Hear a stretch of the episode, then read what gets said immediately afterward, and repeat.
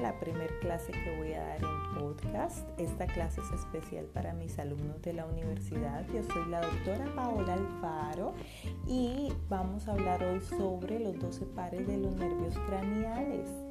Vamos a ver rápidamente todos los nervios craneales y nos vamos a enfocar un poquito más en el nervio craneal número 5, en el 7, en el 11 y en el 12. Esto debido a que son quizá los nervios craneales más importantes para la práctica clínica de un fisioterapeuta, que al final la carrera que doy o imparto en la universidad. Así que vamos a empezar de una vez y hablemos un poco de estos nervios craneales.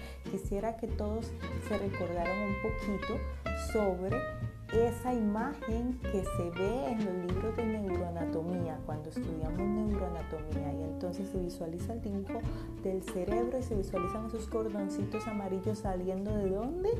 Del tronco encefálico, exactamente. Ahí es donde se originan casi todos los nervios craneales, casi todos excepto el primero y el segundo nervio craneal. Recordemos que los nervios craneales son 12 pares, o sea, son 24, 12 derechos y 12 izquierdos. Y ahora sí, vamos rápido a conversar sobre el primer nervio craneal o el nervio olfatorio. El nervio olfatorio se va a originar en la mucosa de la cavidad nasal, va a atravesar la lámina cribosa y va a hacer sinapsis con las células mitrales del bulbo.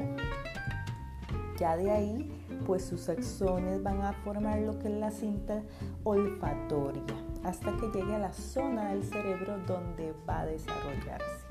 ¿Cómo vamos a explorar o cómo vamos a hacer la semiología de este nervio olfatorio? Bueno, normalmente no se hace todos los días en la práctica clínica. En realidad se hace solamente cuando tenemos una sospecha de afectación de este nervio. ¿Y cómo lo vamos a hacer? Sencillo. Nosotros tenemos dos narinas qué son los huequitos que tenemos en la nariz. Entonces vamos a pedirle al paciente que se tape una narina y vamos a ponerle cerca de su nariz olores característicos. ¿Qué olores característicos vamos a preferir? Bueno, la vainilla, el café, la menta, olores que el paciente pueda adivinar fácilmente. Vamos a hacerlo primero del lado derecho y después del lado izquierdo. ¿Cuáles pueden ser causas de la hiposmia o de la pérdida del olfato? Bueno, podemos tener causas neurodegenerativas, como por ejemplo la enfermedad de Parkinson, la enfermedad de Alzheimer. Tenemos también la causa más común de hiposmia, la cual es la inflamación de la mucosa nasal por procesos infecciosos o alérgicos. También tenemos otras causas como por ejemplo el mismo envejecimiento o la atrofia de las estructuras olfatorias por el hábito del tabaco, ¿verdad? En personas fumadoras de larga data. Otra causa puede ser por afectación con o por neoplasias en la zona. ¿De acuerdo? Se puede ver relacionado también con trastornos psiquiátricos, sobre todo cuando tenemos alteraciones del olfato, por ejemplo, en esquizofrenia o en depresión psicótica. Recordemos que cuando hay alguna afectación del olfato puede también sentir el paciente que tiene un trastorno del gusto, sin embargo va a ser un trastorno aparente porque este nervio no se relaciona con el sentido del gusto. Vamos a pasar ahora rápidamente al segundo par craneal, que es el nervio óptico. El nervio óptico se forma por los axones de las células ganglionares retinianas Recuerdan, los conos y los bastones sale del globo ocular a través de la papila óptica y hace un breve trayecto intraorbitario, penetra su fosa craneal y después pasa a través del canal óptico. Ambos nervios el derecho y el izquierdo se van a confluir o confluyen a nivel del quiasma y se cruzan, se cruzan de una forma muy característica que si quieren saber más, pues entonces les aconsejo que busquen, ya sea en internet o en algún libro, la forma en la que se va a cruzar ese nervio, esos nervios ópticos en el quiasma. ¿De acuerdo? Ya después de ahí pues llega hasta la zona occipital del cerebro. ¿Cómo se va a explorar? ¿Cómo se va a hacer la semiología de este nervio? Bueno, por medio de tres tipos de evaluación que vamos a hacer. El fondo de ojo, el cual es la técnica con la cual podemos visualizar los vasos del cuerpo con una técnica no invasiva. También vamos a evaluar la agudeza visual y los colores y también los campos visuales. ¿Qué puede pasar en el nervio para que esté afectado? Puede haber una lesión del nervio óptico, puede haber una lesión quiasmática, puede haber una lesión total, puede afectarse solo un lado o dos lados. Si se afecta de un lado, tenemos enfermedades más traumáticas, más compresivas por tumores. También tenemos enfermedades vasculares, isquémicas, por ejemplo en adultos mayores. Si se afectan los dos nervios, tanto el derecho y el izquierdo, pues podemos pensar más en enfermedades tóxicas o carenciales. Por ejemplo, la falta de vitamina B12 puede ser una opción. También están las causas infecciosas o la causa migrañosa. Vamos a pasar rápidamente al tercer par craneal y vamos a hablar aquí en conjunto el tercero, el cuarto y el sexto par craneal. El oculomotor, el troclear y el abducens. Estos me van a inervar los músculos motores del ojo. Entonces, por ejemplo, vamos a tener que el cuarto par craneal me va a inervar el oblicuo superior. El sexto par craneal o el abducen me va a inervar el recto externo del ojo y el tercer par craneal o el óculo motor me va a inervar músculo recto superior, inferior, interno y oblicuo inferior. Además, este mismo tercer par craneal me va a inervar el elevador del párpado superior y el constrictor de la pupila.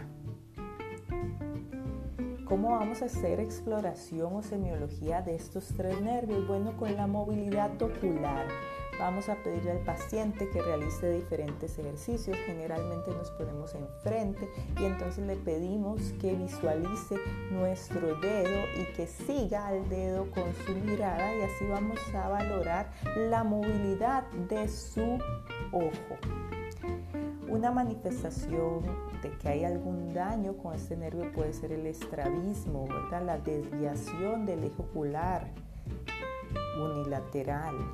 También podemos ver la tosis palpebral, que es la caída del párpado, la cual se puede ver relacionada con una miastenia gravis, por ejemplo, con un síndrome de Horner, es otro ejemplo, y también podemos ver afectación en el reflejo fotomotor, sobre todo porque pues no se va a ver el cambio del tamaño de la pupila cuando se pone la luz.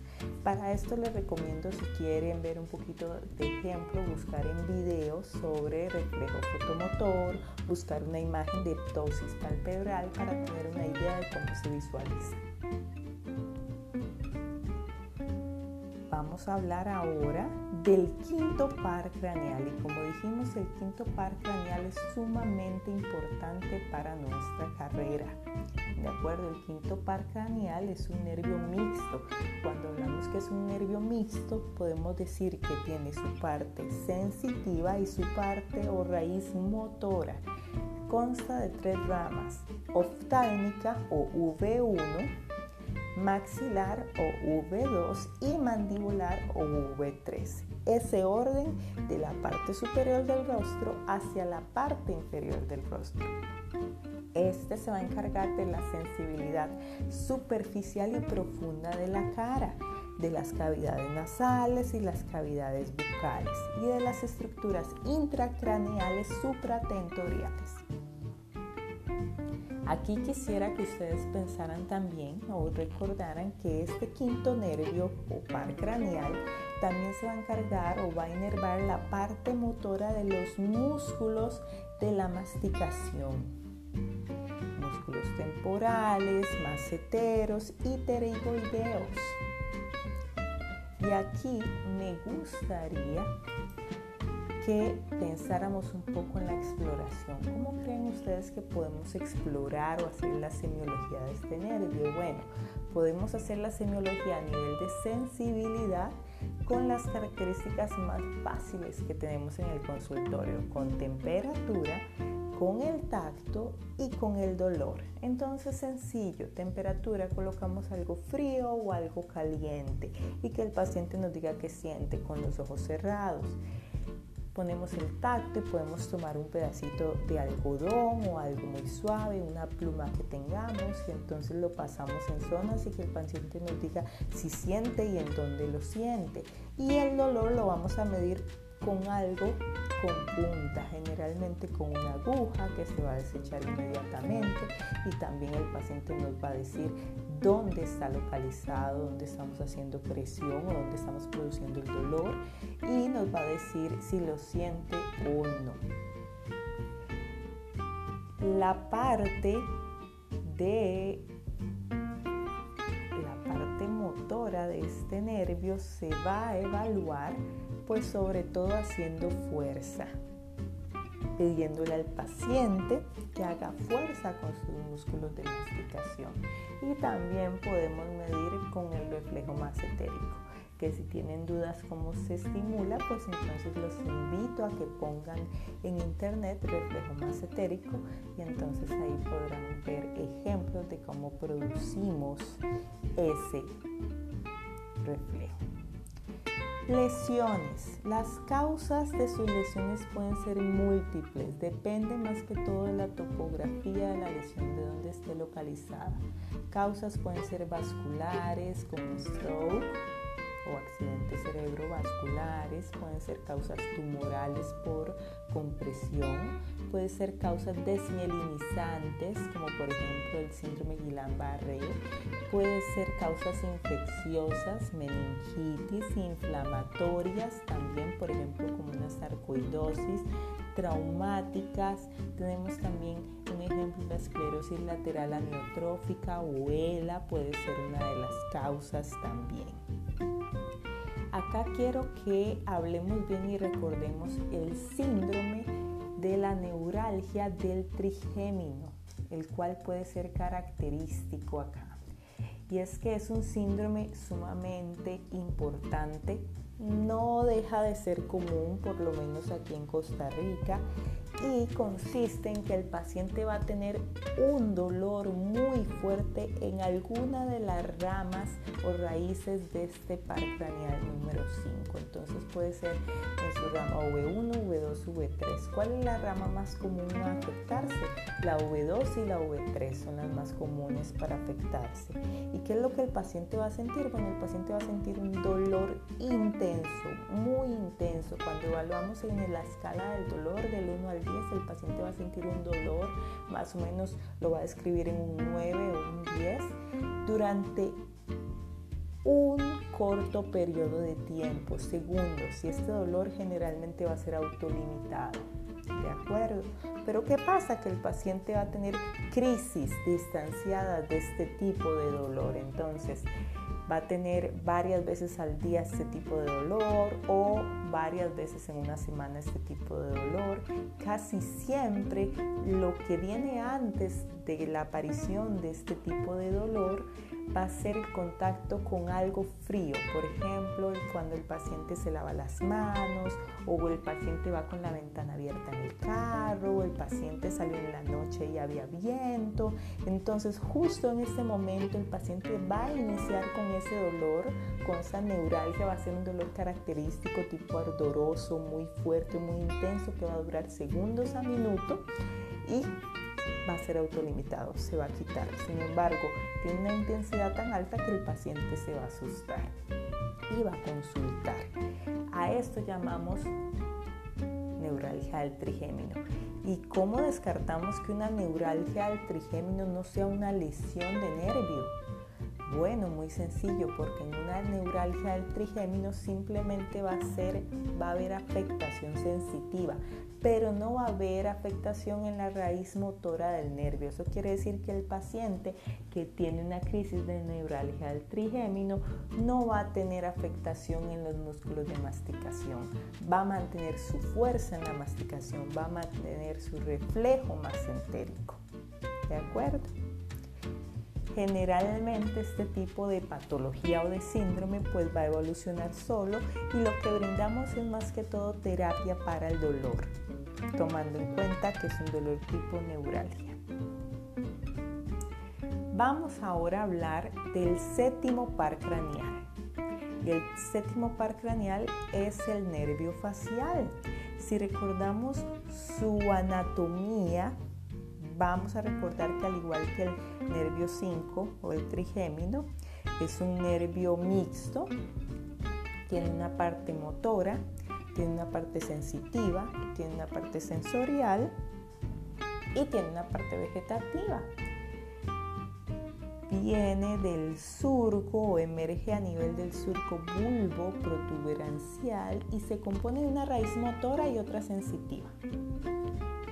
Va a penetrar posteriormente en el conducto de falopio, excavado en la porción petrosa del hueso temporal y termina emergiendo a la región facial a través del agujero estilo mastoideo. Todavía me acuerdo de mis clases de anatomía cuando tenía esos cráneos y revisaba la base del cráneo, el agujero estilo mastoideo. En el espesor de la parótida exactamente, ahí se va a dividir en sus ramas terminales que se encargan de inervar los músculos de la mímica facial. Esa es la parte motora, músculos del movimiento facial. Vientre posterior del digástrico y estiloideo también. En su trayecto intrapetroso, en la otra parte, describe el facial dos acodaduras. En la primera desemboca el nervio petroso superficial mayor que va a inervar las glándulas lagrimales, la mucosa nasopalatina. Y en la segunda se origina una rama que inerva el músculo del estribo y distalmente el nervio cuerda del tímpano que se anastomosa con el nervio lingual. Rama del V3 y se encarga de regular la secreción de las glándulas sublingual, submaxilar y vehiculizar la información gustativa de los dos tercios anteriores de la lengua. Ok, así que tenemos su parte motora, sensitiva, sensorial y vegetativa, tomando en cuenta las glándulas lagrimales, las glándula sublingual, submaxilar y también la información gustativa de los dos tercios anteriores de la lengua. Además, tiene su parte de sensibilidad, que es la parte cutánea del conducto auditivo externo. Así que es un nervio que tiene todas las funciones, motora, sensitiva, sensorial y vegetativa. Exploración o semiología de este nervio. Muy sencilla, como una de sus funciones es la motora en la mímica facial, pues vamos a evaluar si hay parecia o no de la mímica facial, si hay asimetrías, si el paciente sonríe, si el paciente puede ser bravo, si el paciente puede ser triste, si el paciente puede hinchar sus cachetes, si no. Con todos esos movimientos vamos a encontrar si hay asimetrías o si hay simetrías, si mantienen bien sus movimientos o no. ¿Verdad? Y podemos verlo por simple inspección o podemos ver los pliegues o los surcos faciales. De hecho, una forma muy común de verlo es buscando la diferencia entre las comisuras labiales del paciente. Hay que saber un poco acá sobre o diferenciar cuando son parálisis periféricas o parálisis centrales, o sea, cuando la afectación del nervio se da a nivel periférico o a nivel central. ¿Y cómo vamos a diferenciar esas dos parálisis? Es muy sencillo. Va a ser una parálisis periférica cuando se afecta toda la musculatura facial, toda desde la parte superior del rostro hasta la parte inferior. Va a ser central cuando solo se va a afectar la mitad superior de la cara o del rostro ante los estímulos emocionales. ¿Y dónde es que ocurre la lesión si se da a nivel periférico? Bueno, sobre todo debajo del agujero estilomastoideo. También cuando existe una lesión facial, una lesión del nervio facial después del agujero estilomastoideo, o sea, una lesión periférica, pues podemos acompañarnos entonces con seroftalmia, con serostomía, con algia acusia y con disgeusia todas las afectaciones de todas las ramitas que se iban regando, como dije al inicio. Sobre todo, voy en orden, la glándula lagrimal, las glándulas que producen la saliva, a nivel del tímpano y a nivel también del conducto auditivo externo, la parte sensitiva.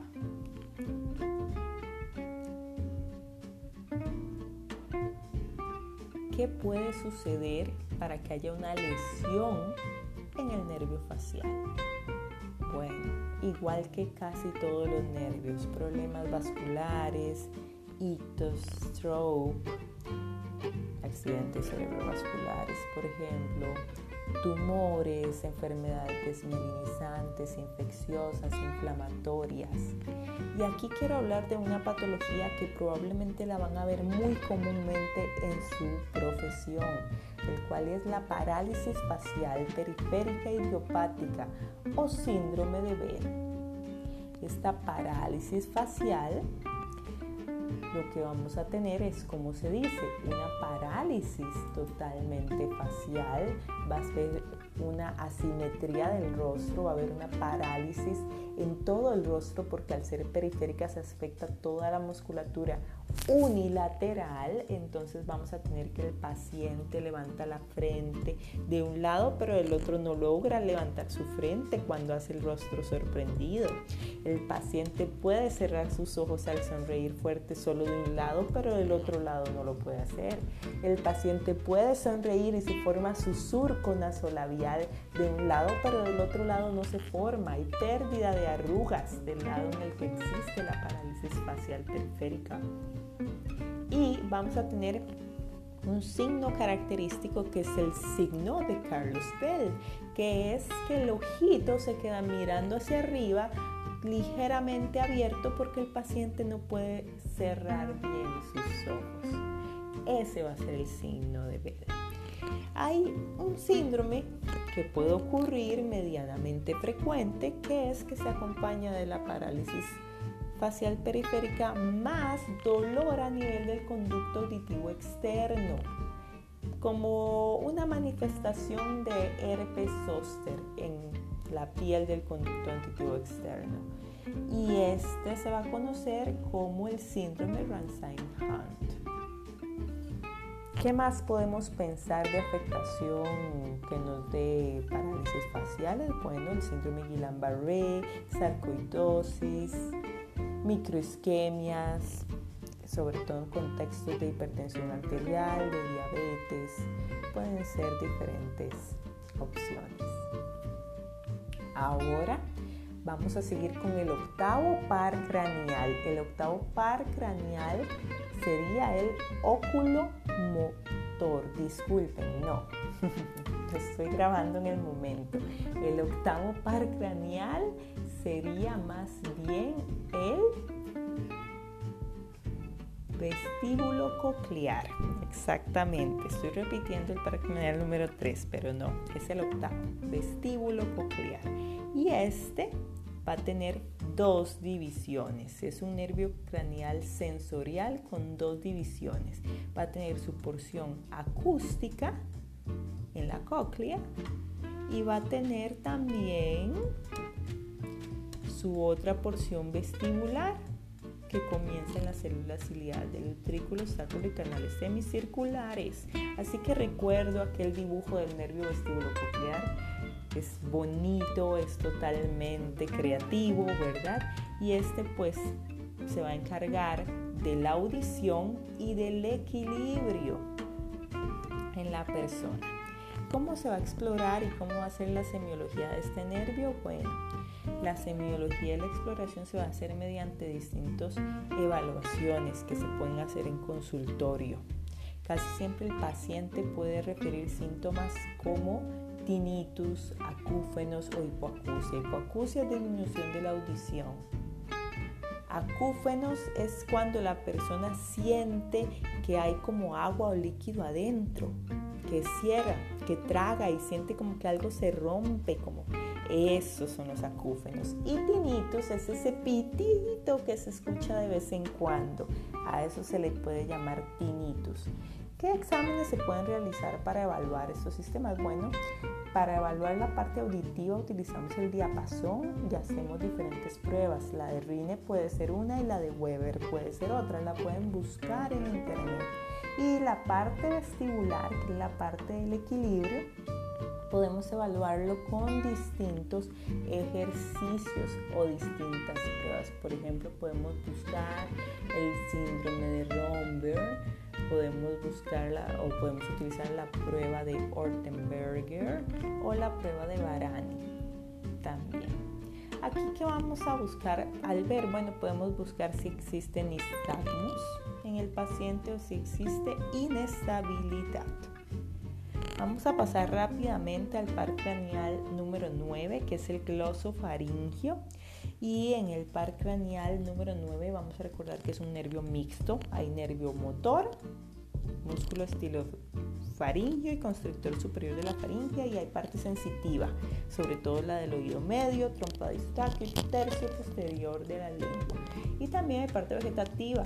Este, el noveno, es el que me va a inervar la secreción o el que me va a manejar la secreción de la glándula parotidia. Y también me va a trabajar lo que es el seno carotidio.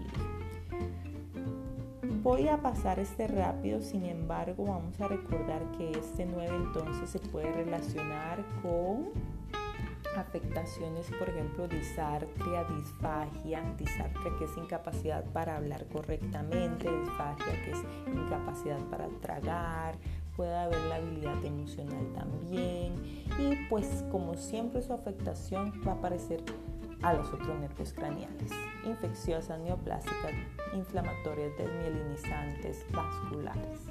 Pasamos rápidamente al décimo par craneal, que es el nervio vago. Este es un nervio mixto, tiene fibras motoras y tiene fibras sensitivas también. Y esas sensitivas se me van a ir por la faringe, laringe, tráquea, esófago y vísceras torácicas y abdominales. Casi todo, todo, todo eso. Recordemos que su afectación puede desarrollarse con todos estos órganos o sistemas. Por ejemplo, afectación en la voz, por ejemplo, con una voz ronca, con un estridor, con afonía, con disneo, manifestaciones vegetativas, broncoconstricción, bradiarritmias, hipotensión pueden ser ejemplos de estas lesiones. Pasamos al undécimo, al número 11. Este es bastante importante para esta carrera. Y es que el accesorio me va a inervar de forma motora el músculo externo, esternocleidomastoideo y el músculo trapecio. Se va a evaluar verificando por inspección y palpación la hipotrofia de las masas musculares en las lesiones crónicas y también la apariencia del esternocleidomastoideo va a originar o origina debilidad para la rotación contralateral del cuello. Por ejemplo, en caso de afectación bilateral para la flexión. Mientras que la del trapecio causa dificultad para la elevación del hombro, la abducción del brazo y en lesiones bilaterales para la extensión del cuello. ¿Cuándo puede haber lesión de este nervio? Bueno, por ejemplo, cuando hay lesión a nivel básculo nervioso del cuello, una lesión compresiva, una lesión traumática bastante frecuente, por ejemplo, por posiciones o posturas, por ejemplo, por diferentes traumas que pueden haber o por neoplasias que me producen una compresión. También pueden ser afectados en cirugías cervicales, en lesiones por otros tratamientos y también se puede ver relacionado con miastenia gravis, con ELA o con distrofia miotónica. Por último, vamos a hablar del par craneal número 12 o hipogloso. Este es un nervio motor que se encarga de inervar la lengua, el movimiento de la lengua. su neuropatía o la afectación va a ocasionar una paresia a la musculatura lingual, de modo que la lengua en reposo se va a desviar hacia el lado sano y al protuirla hacia el lado parético. Así que esa es una forma de evaluarla, de hacer semiología. Asimismo, se puede apreciar atrofia en las lesiones crónicas o en aquellas en las que existe denervación activa, sobre todo en el A. Y como todos los nervios, en resumen, se pueden ver afectados cuando hay, espero que esto ya lo repitan conmigo todo el que esté escuchando, alguna etiología vascular, etiología degenerativa, etiología infecciosa, inflamatoria, compresiva por tumores. ¿De acuerdo? O inflamatoria tipo sarcoidosis, síndrome de Guillain-Barré. Y listo, llegamos al final. Lo importante de los nervios craneales es saber que, por ejemplo, cuando hay enfermedades vasculares como por ejemplo stroke o accidente cerebrovascular, generalmente va a haber afectación de varios nervios. Entonces, aunque el fisioterapeuta se vaya a enfrentar mayormente en su profesión a afectaciones o neuropatías del quinto, séptimo, onceavo par craneal, está bien conocer los otros pares craneales porque hay padecimientos como el stroke, que va a tener afectación de varios pares craneales. Hay padecimientos como el Parkinson o el Alzheimer que va a tener afectación de varios pares craneales. Así que siempre es importante conocer un poquito de todos y saber cómo se van a evaluar todos. Espero que les haya servido bastante este audio, que hayan recordado bastante bien. Mis recomendaciones de buscar videos en Google pues son bastante buenas ya que siempre la parte visual es súper importante a la hora de poner en práctica los conocimientos. Y nos vemos en la próxima grabación y próxima clase chicos. Hasta luego.